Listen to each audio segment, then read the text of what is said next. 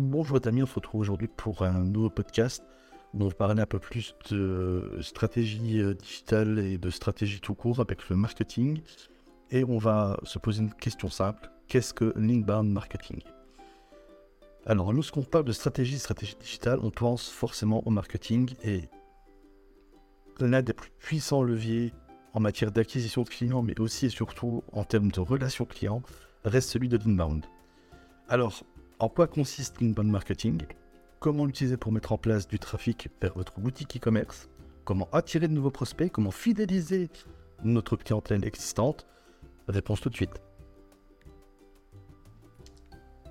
Déjà, l'inbound marketing ou le marketing entrant est une stratégie qui vise à accélérer la croissance d'une entreprise en développant des relations de confiance étroites et durables avec ses clients. Il faut que vos clients se sentent soutenus, accompagnés et valorisés durant toute la durée du fameux parcours client. Lorsqu'un client est satisfait, il en parle forcément autour de lui. C'est ce qu'on appelle le fameux bouche à oreille. Et c'est ça qui va permettre de vous amener de nouveaux prospects et vous allez du coup entrer dans un cercle vertueux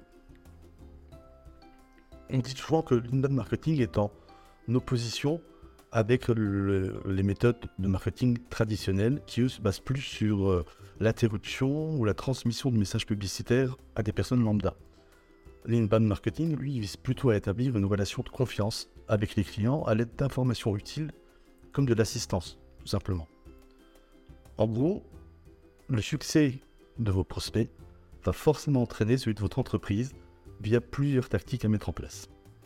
On note aujourd'hui trois étapes qui vont être attirer, interagir et fidéliser. Pour attirer, il va falloir attirer les bonnes personnes grâce à du contenu pertinent, comme par exemple des vidéos, des articles de blog, des posts sur les réseaux sociaux.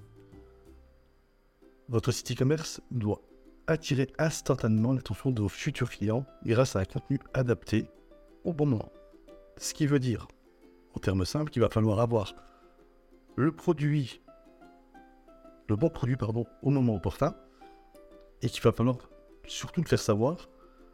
C'est quelque chose qui peut paraître complexe, mais il faut toujours penser euh, au référencement naturel qui lui va vous permettre d'apparaître dans les résultats de recherche pertinents sur des moteurs de recherche.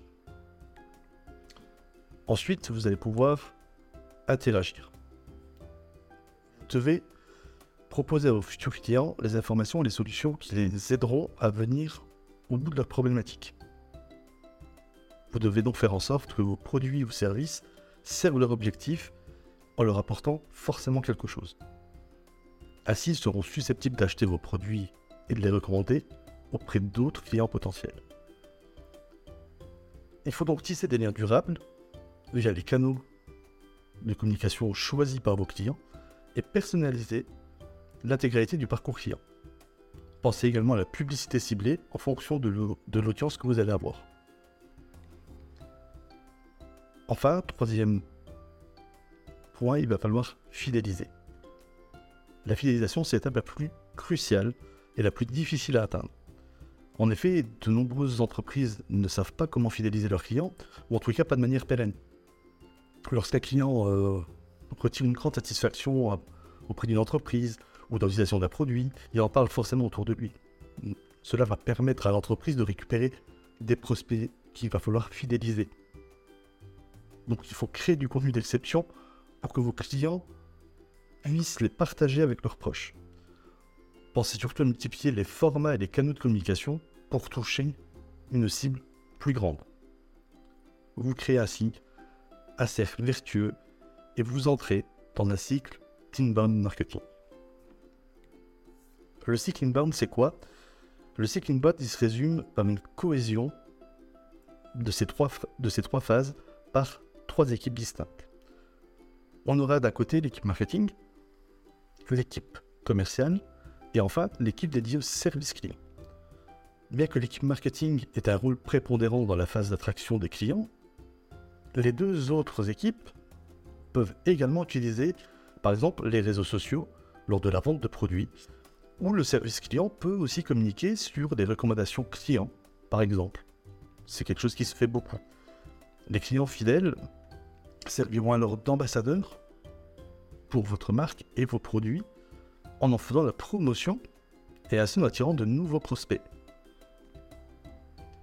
La stratégie d'inbound marketing, euh, pour la mettre en place, il faut qu'elle soit efficace, il va falloir mettre en place trois phases distinctes. La première, c'est une stratégie d'attraction.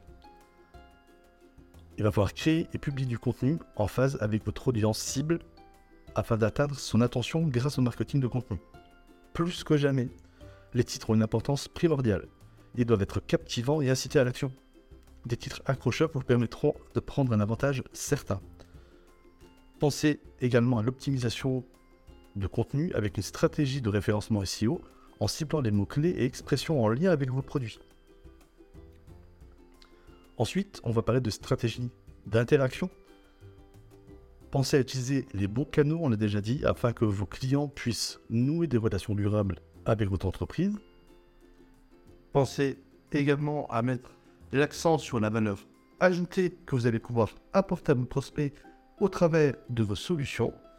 Et on utilise bien le terme solution et non le terme produit ou service. Il va vraiment falloir privilégier au maximum ce terme-là pour que l'issue semble avantageuse pour les deux parties. C'est le principe d'une stratégie gagnant-gagnant. Enfin, la stratégie de fidélisation, c'est le maître mot. N'oubliez pas, la satisfaction client doit être au centre de tout.